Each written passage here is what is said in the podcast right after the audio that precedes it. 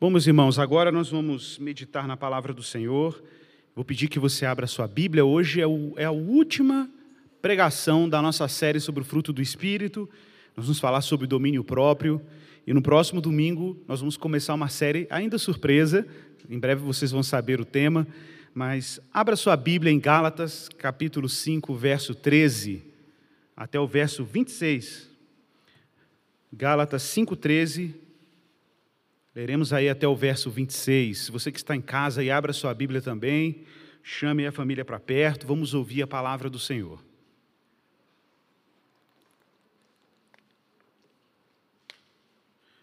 Gálatas capítulo 5, verso 13. Diz assim a, a palavra do Senhor, as Escrituras Sagradas. Porque vocês, irmãos, foram chamados à liberdade. Mas não usem da liberdade para dar ocasião à carne. Pelo contrário, sejam servos.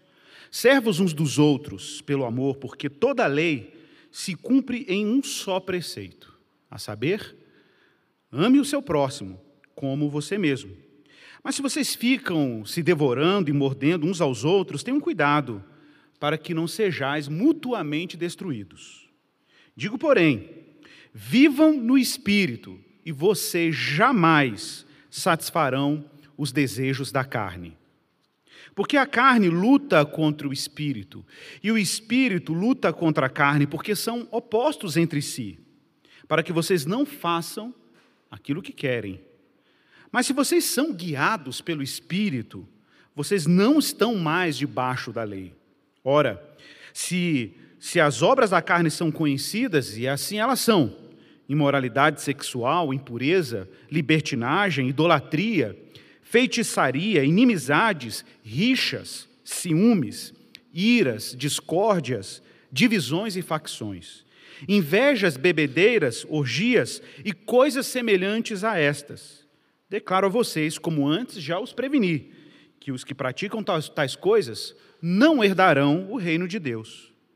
Mas o fruto do Espírito é amor, alegria, paz, longanimidade, benignidade, bondade, fidelidade, mansidão, domínio próprio.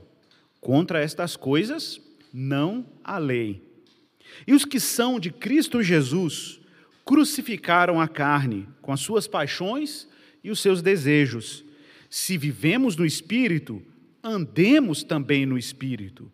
Não nos deixemos possuir de vanglória, provocando uns aos outros, tendo inveja uns dos outros. Vamos orar.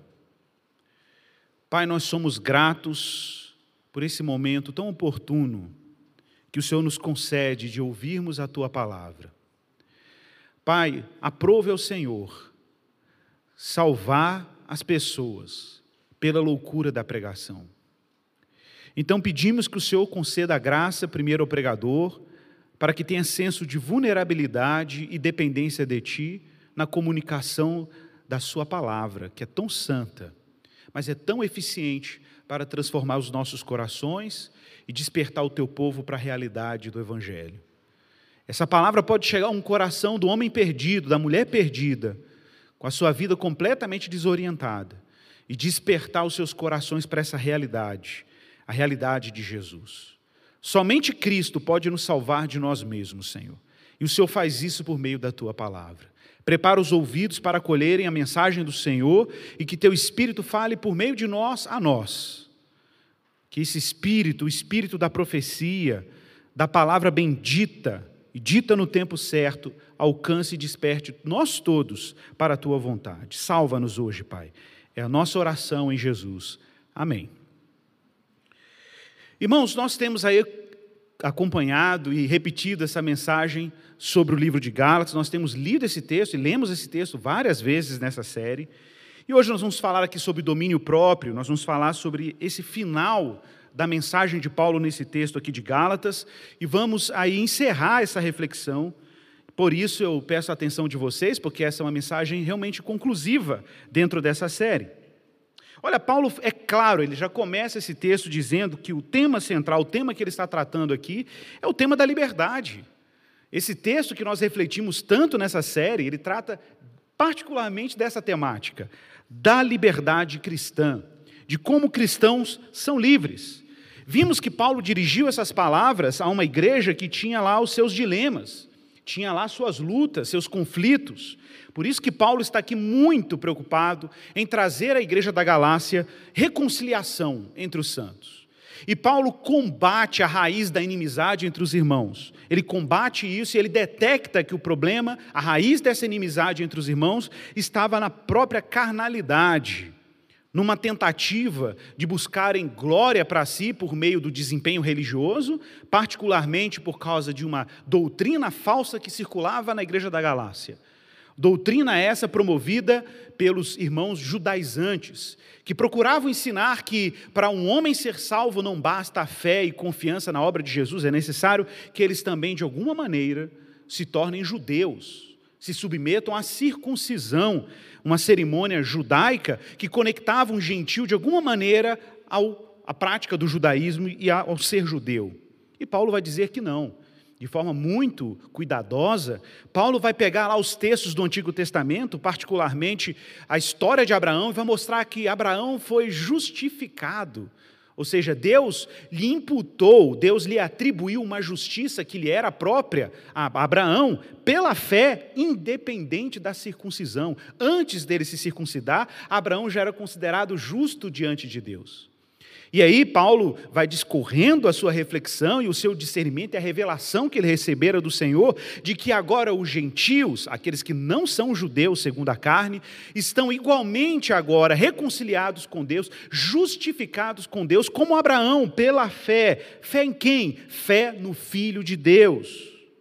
E ao crerem em Jesus, e ao confiarem na obra de Jesus e abraçarem plenamente a pessoa e a obra de Cristo, agora gentios têm igualmente acesso ao Pai por meio desse mediador, por meio desse testador da aliança que é o próprio Jesus.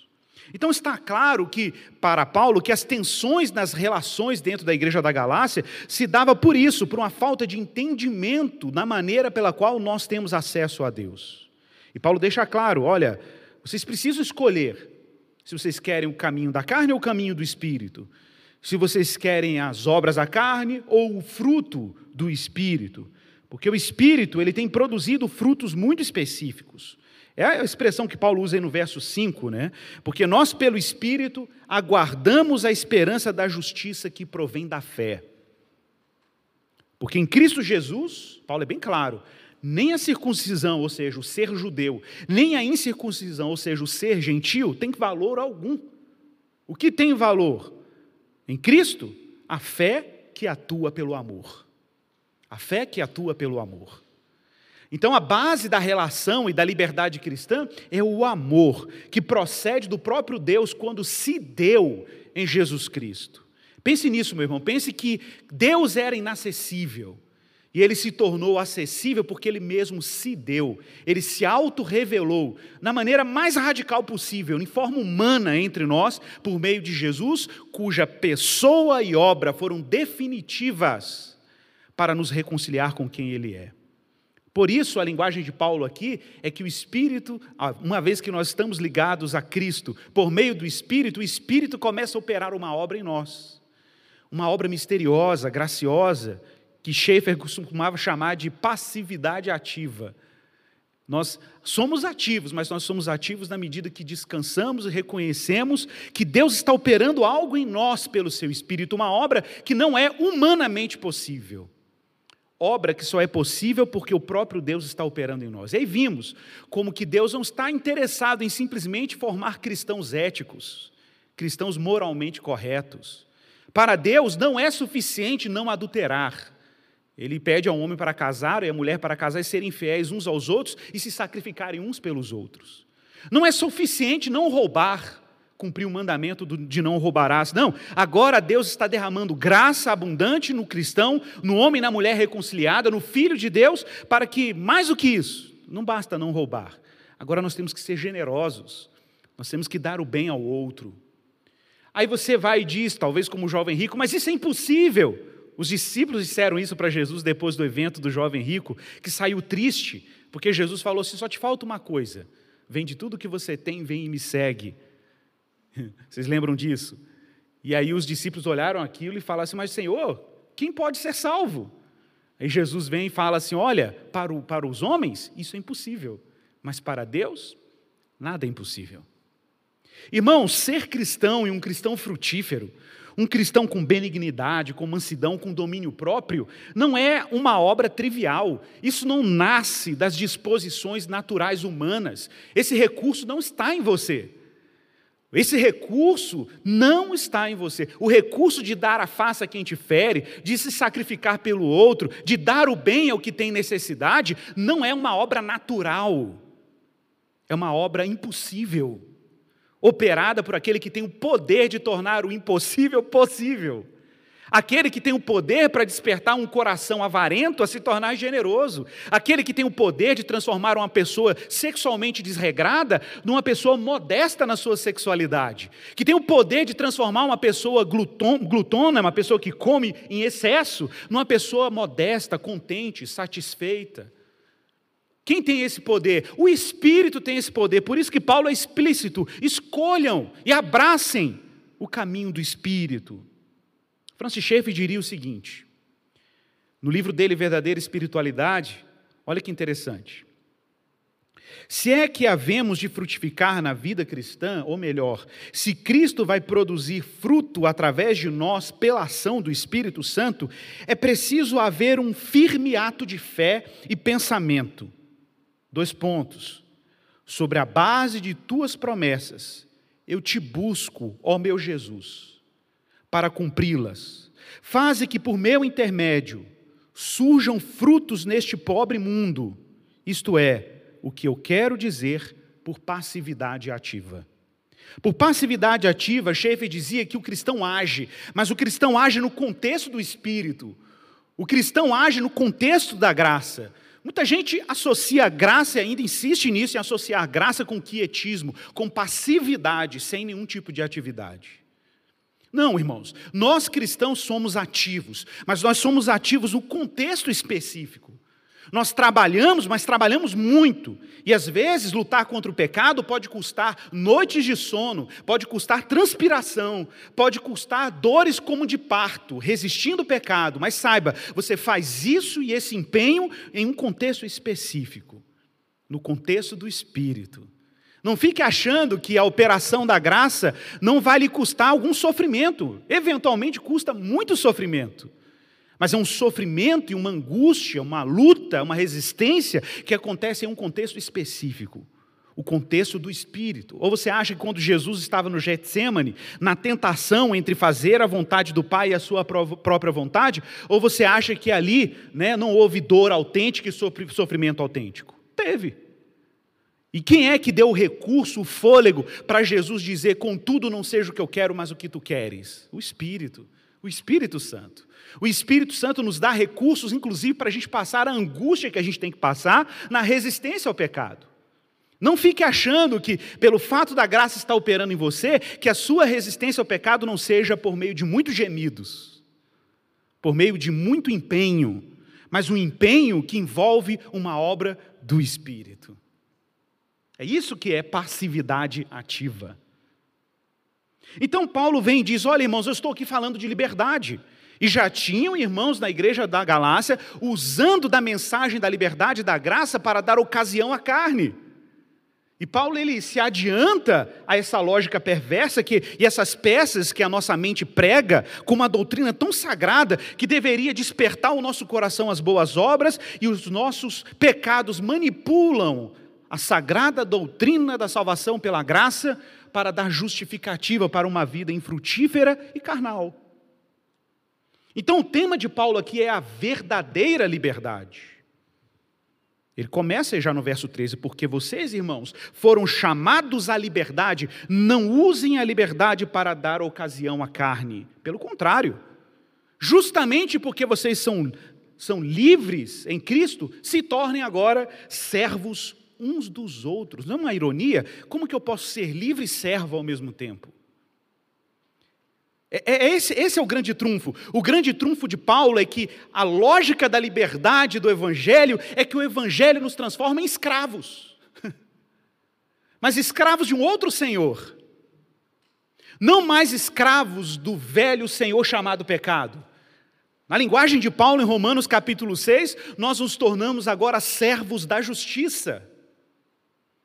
E aí Paulo até usa a linguagem, por isso agora viestes a obedecer de coração a doutrina que vos foi entregue. Agora a obediência vem de coração. Então observe, liberdade é um bem autêntico, tá claro? A liberdade é um bem autêntico. Você querer ser livre é um desejo autêntico. A nossa cultura tem muita vontade de liberdade. A nossa sociedade contemporânea anseia por liberdade. As grandes lutas políticas que nós vemos na arena, nas discussões da internet, sempre têm como pauta a liberdade, em algum nível. Ou a liberdade econômica, a liberdade moral, a liberdade sexual. A nossa sociedade é obcecada por liberdade. E eu repito, a liberdade em, em si, como um bem, é autêntico. Mas eu vou explicar melhor isso. A gente sabe que para o ser humano florescer a imagem de Deus, ele não pode estar sob opressão. Ele não pode estar sob controle opressor o tempo inteiro, ele não pode estar cativo. O ser humano precisa estar livre, inclusive, para expressar a glória de Deus no mundo. O Evangelho, inclusive, é uma grande história de liberdade. É a história da salvação, é uma história que possui raízes lá na Páscoa dos judeus, quando Deus tira os israelitas da tirania opressora de Faraó e os liberta. Não tenha dúvida, o Evangelho é uma história de salvação, libertação e liberdade. Paulo deixa claro, é a liberdade do Evangelho, é a liberdade da graça. Paulo está tratando justamente desse tema, o tema da liberdade. Mas existe uma liberdade que é diferente dessa que Paulo está dizendo aqui. E a gente precisa fazer essa distinção que é a liberdade como utopia, como ideologia. Vocês já viram lá por aí? Já viram lá por aí? A liberdade como ideologia, a liberdade como utopia, como narrativa política, cultural, a liberdade que é vendida na mídia, na televisão, a liberdade que eu vou citar aqui um poema, um trecho de um poema de um poeta inglês da, da era vitoriana, um poema que ficou muito conhecido e muita gente já ouviu ele por aí sem saber quem é o autor. Um poema chamado Invictus de William Ernest Henley. Lá no século XIX para o século XX, na era vitoriana britânica, esse poeta inglês escreveu uma, uma poesia enorme, mas teve um trecho que ficou super conhecido. Ele dizia: Eu sou o mestre do meu destino, eu sou o capitão da minha alma.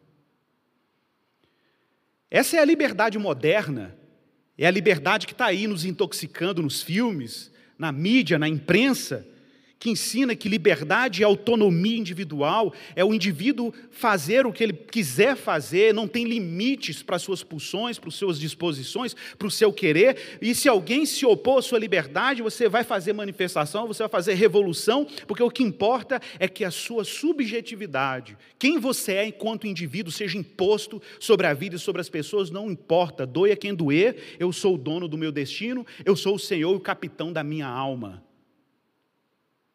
A nossa cultura hoje tem várias frases que compõem essa utopia da liberdade.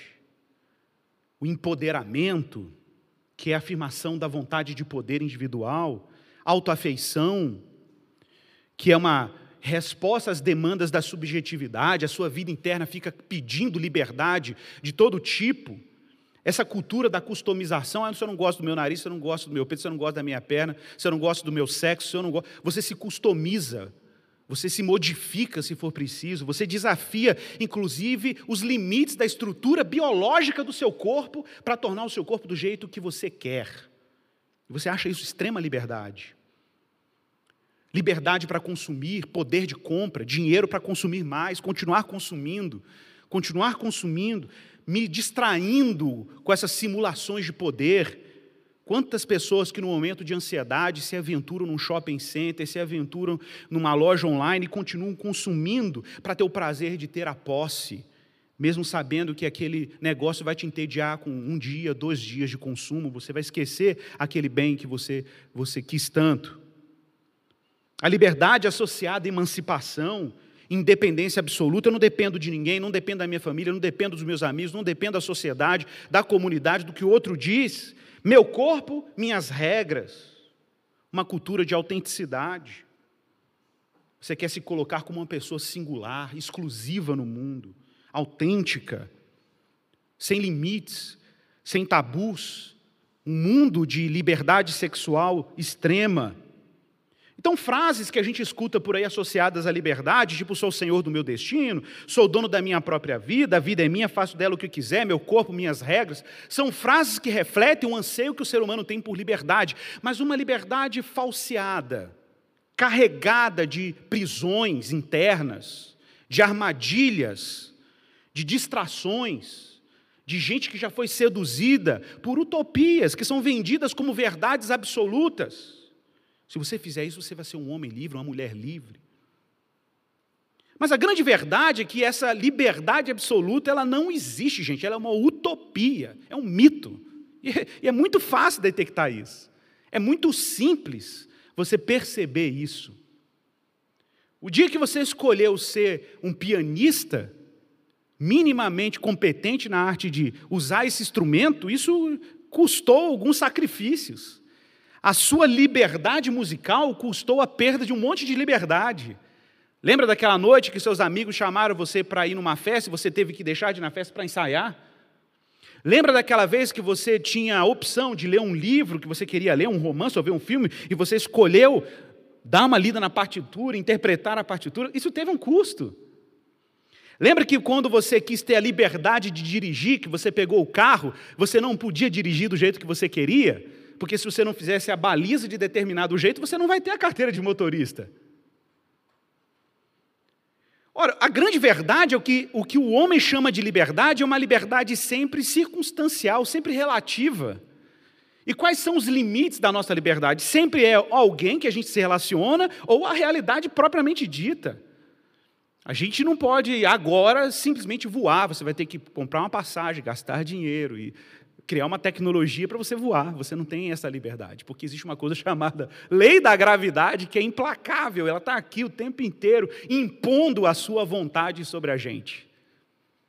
Então, liberdade absoluta é uma piada, é uma utopia, é uma viagem. Mas é claro que o homem tem liberdade, mas é uma outra liberdade. É uma liberdade que está sempre nos limites da realidade das relações. Está sempre nesse limite. Você nunca pode transgredir os compromissos sociais que você firmou com pai, com mãe, com amigo, com esposa, com, com, com o chefe, o seu patrão, ou você pode ir no seu trabalho e fazer o que você quiser. É, é, irônico, né? Porque esses dias eu vi uma. O Chesterton fala sobre isso, né? O Chesterton fala assim que, ironizando o, feminino, o, femi, o, o, movimento feminista, né? O Chesterton vai dizer assim: é porque as mulheres lutaram, lutaram para se emancipar e ter o seu emprego, chegaram lá no trabalho e estão sob a tirania do patrão. né? Então, que liberdade absoluta é essa? Não existe isso. Eu gosto muito de citar heróis, né, super-heróis, assim, porque isso ilustra bastante. Né? Eu gosto muito de pensar assim. Pensa, por exemplo, num, num herói que você conhece, o Homem-Aranha. Está lá o Homem-Aranha pulando de prédio em prédio, fala, não, que homem livre, né? Está todo mundo andando de carro lá embaixo, a pé, aquela coisa, e ele está ali pulando de prédio em prédio, porque tem aquele poder de jogar teia nos prédios. Agora pega o Homem-Aranha e coloca num deserto. Cadê a liberdade do Homem-Aranha? Cadê o poder do Homem-Aranha? Qual a utilidade do poder dele em um deserto? O prédio mais próximo está a uns 3 mil quilômetros, está no meio do Saara. Ok? A liberdade, ela depende de um contexto. A liberdade de, de, é determinada, inclusive influenciada por uma série de circunstâncias que estão ao nosso redor. Então pense nisso, pense em liberdade como a capacidade de saber navegar, não só saber, poder navegar. Ser livre é alguém que tem sabedoria e condições para navegar pela vida e andar pela vida com habilidade, tem que saber viver. Isso, inclusive, é o conceito de sabedoria. Sabedoria é saber e poder viver de acordo com o que Deus deu. A realidade foi dada dessa maneira. Tem alguma negociação na liberdade? Existe algum um grau de negociação? E aí, isso tem tudo que ver com o tema de Paulo. Paulo está dizendo: olha, eu estou falando aqui com vocês sobre liberdade.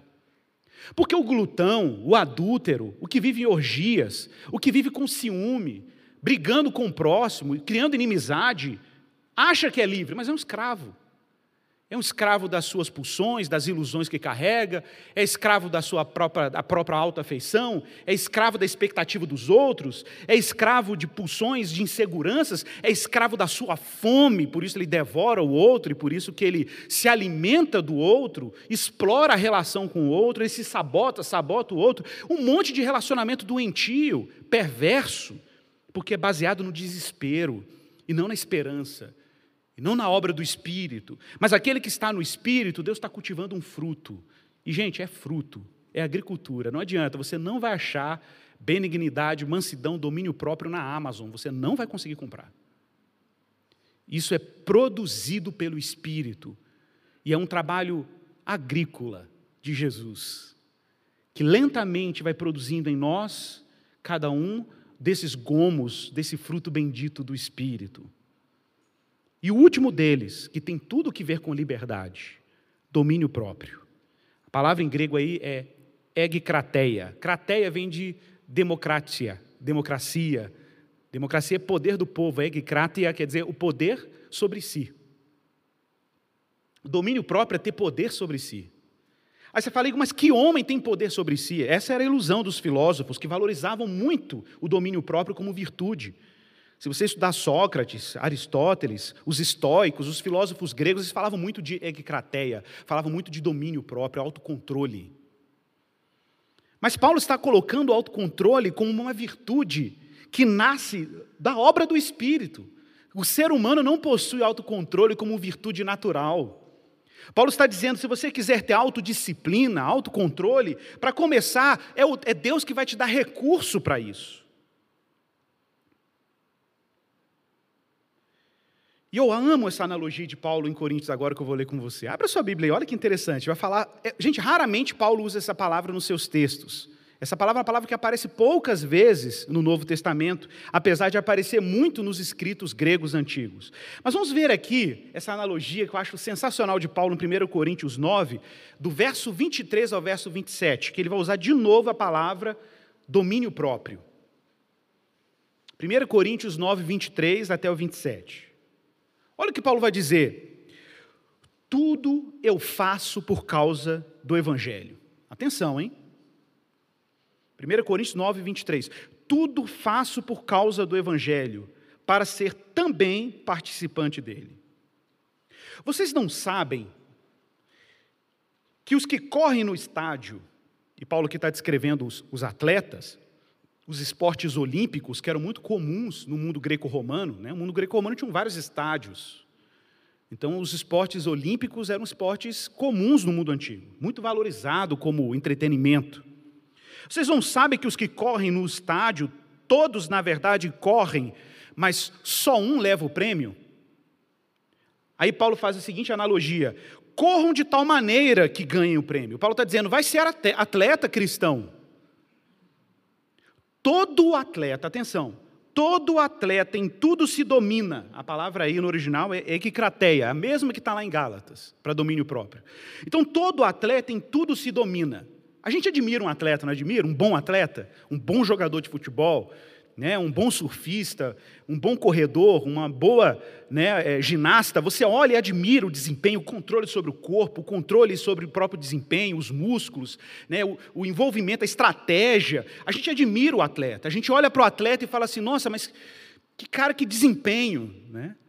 E a gente olha e você fica invejando, você fala que eu queria ter essa liberdade, olha que ironia. Eu queria ter essa liberdade que ele tem, eu queria ter essa liberdade que ela tem, eu queria fazer, ter esse desempenho físico.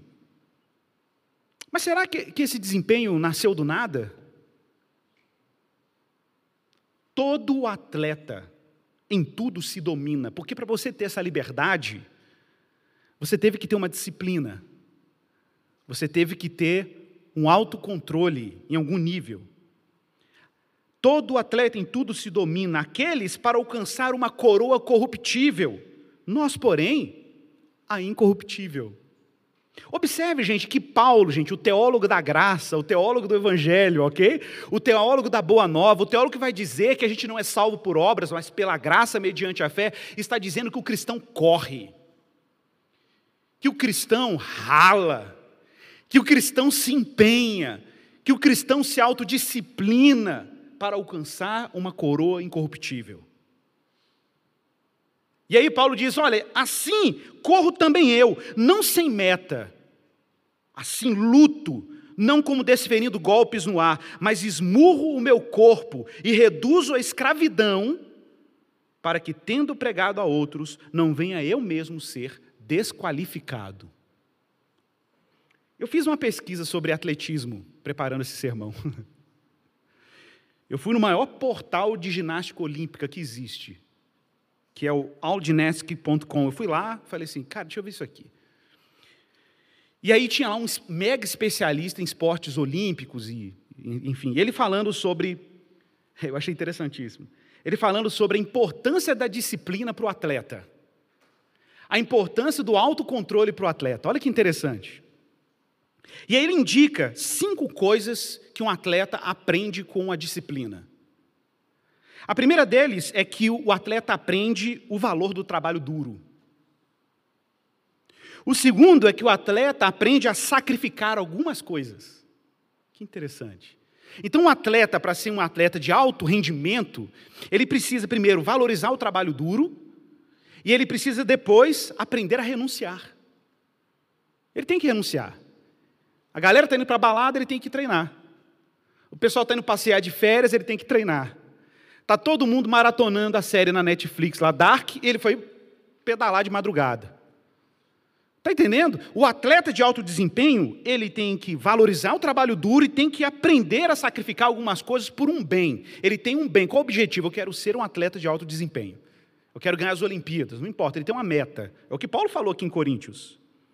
Terceiro, ele tem que aprender a lidar com as suas perdas. Porque ao longo do exercício e do seu esforço por desempenho, você às vezes se frustra mesmo. Rompe um ligamento, você perde um campeonato. Faz parte da vida atlética lidar com perdas. Ele aprende, quarto ponto, a estabelecer e atingir objetivos. Você tem que ter traços planos, objetivos tra traçados, bem determinados. E, finalmente, o atleta aprende com a disciplina, o autocontrole, o valor da prática e da preparação. Eu achei sensacional isso aqui. Porque quando Paulo diz assim, domínio próprio, meus irmãos, primeiro, repito, e lembre-se disso, isso é uma obra que o Espírito está operando. Eu falei isso aqui numa parte, num momento dessa série, que muita gente não entende isso que nós somos santificados não é por ação, nós somos santificados por reação. E eu usava a ilustração aqui da briga da escola. Quando seu colega queria que você brigasse na escola, o que, que ele fazia? Você não queria brigar, mas aí ele queria que você brigasse com ele. O que, que ele fazia? Ficava te empurrando. Cai para dentro, mané. Tá com medo? Gente, o evangelho é assim. O evangelho está te dando empurrões o tempo inteiro, esperando você reagir, te provocando para você reagir para você se mover em direção ao que Deus já está fazendo em você pelo Espírito. Aí você fala, mas como que o Espírito me desperta para fazer o que eu tenho que fazer? Ele está fazendo isso agora, você não está percebendo, ele está te empurrando ainda. Ele está te saculejando, ele está dizendo: acorda, se move, ande, aprenda o valor do trabalho duro, aprenda a sacrificar e renunciar coisas, aprenda a lidar com perdas, aprenda a estabelecer objetivos. É isso que Paulo está dizendo. Eu estou correndo por uma coroa incorruptível, e é isso que move Paulo. Agora, é claro, se numa lista, no cardápio de objetivos da sua existência, Cristo está lá no final da lista, a ressurreição dos mortos está no final da lista, o seu empenho em direção ao que Deus é e o que ele fez será dos menores o seu esforço será ínfimo, digno de vergonha. Agora, se no topo da lista de prioridades da sua vida está a vida eterna, a vida incorruptível, a ressurreição dos mortos, quem Deus é e Ele brilha para você com nitidez, como tesouro da sua existência, cada célula do seu corpo vai trabalhar e vai estar a serviço desse bem. Porque onde estiver o teu tesouro, aí também vai estar o seu coração. E onde estiver o seu coração, aí também vai estar o seu tesouro. É um fato. O que brilha para você como tesouro da sua existência, como meta da sua existência? Christopher Wright, no livro dele, Cultivando o Fruto do Espírito, tem pela Vida Nova em português, ele diz: Uma das coisas que o Espírito Santo faz em nós é que ele nos capacita e nos concede poder para controlar os nossos desejos pecaminosos. Domínio próprio, meus irmãos, significa dizer não para falsos objetivos. Ter a capacidade de dizer não para falsos objetivos, que querem cativar o nosso coração. O James Smith fala muito sobre isso, a necessidade de calibrar os nossos amores. Porque o nosso coração é uma bússola que facilmente pode ser raptada por falso magnetismo. Então a gente precisa calibrar a bússola do nosso coração recalibrar, como ele diz, né, e apontar ela para o lugar certo, ter o alvo certo, o objetivo certo. Porque, meu irmão, a nossa vida, você pode ser uma grande máquina, ok? Pensa nisso, você tem um carro super potente, não sei quantos cavalos, o bicho é, é bruto, o, cavalo, o, carro, o seu carro é bruto, o motor é potente, você tem alto desempenho, ele é ótimo, mas, gente, existe uma coisa básica na engenharia, que quem estuda engenharia sabe disso, engenharia mecânica. Não adianta você ter uma mega máquina potente se você não tem um bom sistema de frenagem. Você tem que ter um bom sistema de frenagem. Você tem que saber, esse negócio tem que frear. Porque você pode ser simplesmente um caminhão, um carro superpotente desgovernado. Então, se você não tem um bom sistema de frenagem, não adianta você ter uma boa máquina. Domínio próprio é isso. Domínio próprio é você saber dizer não. É a arte de dizer não. Que não é uma arte simples, porque o mercado de falsas afeições é muito variado. Domínio próprio implica numa moderação dessa liberdade. Diferente da nossa cultura que fala, não, o que você sentir faz. O domínio próprio está dizendo, não, não é o que você sentir faz, porque senão você é escravo do que você está sentindo.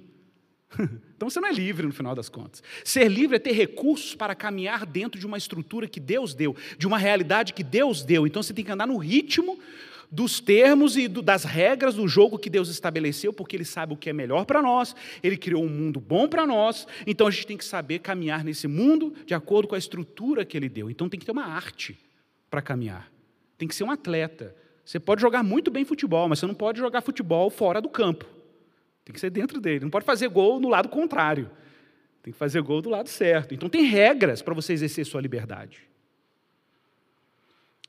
E aí, Vamos pensar nas moderações. Moderação sexual, moderação do consumo e moderação relacional é basicamente o que Paulo está dizendo quando ele fala das obras da carne. Pega lá a lista das obras da carne.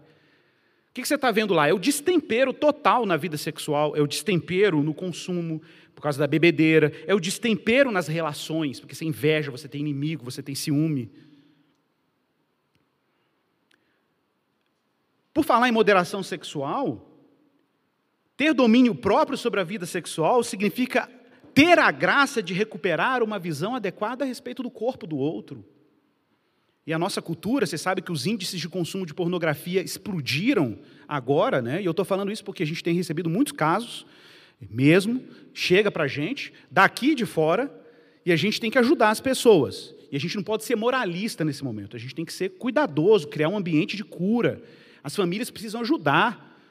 As esposas precisam ajudar seus maridos que desenvolveram compulsão sexual, precisam cooperar, precisam se abrir para isso, entender que é um problema. Moral é verdade, mas tem outros níveis de problema nisso. Uma compulsão, né? É uma, praticamente uma reprogramação do cérebro. O cérebro só funciona daquele jeito, é um circuito neuronal que funciona daquele jeito. Então a pessoa precisa combinar cuidado pastoral, trabalho psicológico, cuidado espiritual, reconhecer sua fragilidade para controlar suas pulsões. Treinar os seus olhos. Se você sabe que tem gatilho que dispara a sua compulsão sexual, controle, tome cuidado com o que você vê. Você vai ter que baixar um pouco o nível dessa vara aí de, de nível sua aí. Você vai ter que realmente tornar o seu, os seus limites de consumo de imagem muito mais regrados do que você podia fazer em, modos, em modo normal. Tem que controlar o que você vê, controlar o que você está assistindo. A sexualidade tem que assumir um lugar periférico na sua vida, não pode ser central. Toda a sua vida, sua rotina orbita ao redor do comportamento sexual. O seu desempenho no trabalho cai por causa da sua compulsão sexual. O seu desempenho nas relações cai, você fica com fobia social, não consegue olhar no olho de uma mulher mais. Isso porque eu não vou chegar nem nos méritos, nos problemas relacionados à disfunção erétil, outros problemas decorrentes de uma geração pornificada, que aprendeu sexo com pornografia. A minha geração já aprendeu sexualidade toda com pornografia. A geração do, da youtuberização da pornografia né, tem uma compulsão ainda muito mais estimulada. O alimento, por exemplo, a nossa prática de consumo precisa ser moderada pelo domínio próprio. Um hábito de consumo, às vezes baseado simplesmente pela falta, mas não é uma falta concreta do alimento, é uma falta interna. Não é muito incomum, a gente sabe disso pela psicologia, Indivíduos que tiveram várias experiências de perda na sua vida, um pai que foi embora, um ente querido que morreu muito jovem, um relacionamento que acabou, desenvolverem hábitos de consumo completamente desregrado, inclusive distúrbios alimentares. Porque a frustração da perda traz uma dor tão profunda para a pessoa que ela tenta administrar aquela dor, ou pelo menos falsear aquela dor com algum tipo de compulsão alimentar, com algum tipo de, de, é, de destempero no consumo comprando bens, consumindo. O domínio próprio, ele emerge do espírito como uma obra que nos ensina frugalidade. O que é frugalidade? Vida simples, contentamento. Lembra de Paulo tendo que comer e o que vestir? Estejamos contentes. Gestão do tempo. O seu tempo está todo desorganizado. Domínio próprio exige um bom gerenciamento do tempo. Gente, minha experiência, 70% das dos nossos problemas de ansiedade em relação ao tempo é por desorganização. Pode ficar tranquilo. Tem, claro, tem casos e casos, mas em geral, se você tem gatilhos de ansiedade, por causa que o tempo vai passando e você não faz determinadas coisas, pode observar, a sua gestão do tempo está errada. Vai usar o Google Agenda, faz um task list, faz um to-do list, organiza o seu tempo. Isso é sabedoria, gente. Isso é sabedoria. Sabedoria. Se a gente tem recursos, vamos organizar o tempo. A nossa vida moderna é complexa. Isso exige uma boa gestão do tempo. O tempo para a família, o tempo para curtir os filhos, o tempo para passear, o tempo para você namorar, o tempo para você e o tempo para você ir para a igreja adorar a Deus, o tempo para orar, o tempo não é mole. A vida moderna tem seguro. Se você não quiser ter essa vida, gente, vai para o campo, né? Vive lá plantando, passarinho canta, aí você não tem pressa, colhe a banana quando dá. Gente, nenhum problema. Isso é uma vida totalmente viável. Mas você escolheu uma vida urbana, não é? A vida urbana ela é autoexigente. Então você tem que organizar o seu tempo, senão o tempo vai te devorar. E aí a ansiedade vem, e a ansiedade te leva para as compulsões diversas, para você dar conta de carregar o peso da exigência da segunda-feira amanhã, que você já está aí estressado, tem que pagar um boleto amanhã, segunda-feira. Entendeu? Não é mole, porque você tem que entregar um serviço que você está no metade ainda, que sexta-feira não deu para terminar. É a vida, é o ciclo da vida. Então, domínio próprio exige uma boa gestão de si mesmo. E acredite, o Espírito Santo está aí para nos ajudar nisso. Acredite, a obra da graça está aí para a gente aprender a moderar e a temperar os ritmos da nossa vida. Moderação das nossas relações. Cuidado, cuidado com as palavras. Apóstolo Tiago, cuidado com a língua, cuidado com o que você diz sobre o outro. Cuidado com o que você diz sobre o pastor, sobre o líder, sobre o irmão da igreja. Cuidado com o que você diz sobre o seu amigo do trabalho. Você é um cristão. Assume um tom pacífico, pacificador, reconciliador. Evite as tensões desnecessárias. Evite tratar as pessoas pelos rótulos. Trate elas como pessoas. No mundo de redes sociais, as tensões relacionais estão cada vez mais complexas, cada vez mais pesadas. Ter domínio próprio no modo como a gente se relaciona com as pessoas. Caminhando para o final, eu quero citar aqui um trecho de Paulo em Romanos capítulo 8, que você conhece, Paulo dizendo, olha, no capítulo 7 de Romanos, no verso 14, verso 22, Paulo vai dizer, olha, a lei é boa.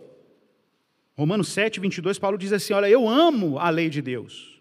Eu amo a lei de Deus de todo o meu coração. Olha que interessante. Contudo, a outra lei dentro de mim que está em guerra com a minha mente me torna escravo do pecado, que permanece dentro de mim. Como sou miserável, quem pode me libertar deste corpo mortal dominado pelo pecado? E Paulo aqui não está dizendo no momento presente, Paulo está fazendo, falando da vida retrógrada dele. Porque Paulo já deixa claro no capítulo 6 que ele não é mais escravo do pecado, mas servo da justiça. Então, Paulo aqui está fazendo uma descrição de uma vida pregressa, não é a vida presente de Paulo. Mas Paulo, claro, ele sabe que existe nele, na estrutura da vida dele, uma fragilidade. E aí ele recomeça. Ele continua, o tema no capítulo 8, verso 1, diz que nenhuma condenação há para aqueles que estão em Cristo Jesus. E a linguagem é a mesma de Gálatas, que não andam segundo a carne, mas andam segundo o Espírito. E aí em Romanos 8, Paulo diz: porque aquilo que era impossível à lei, visto que ela estava enferma pela carne, o que fez Deus?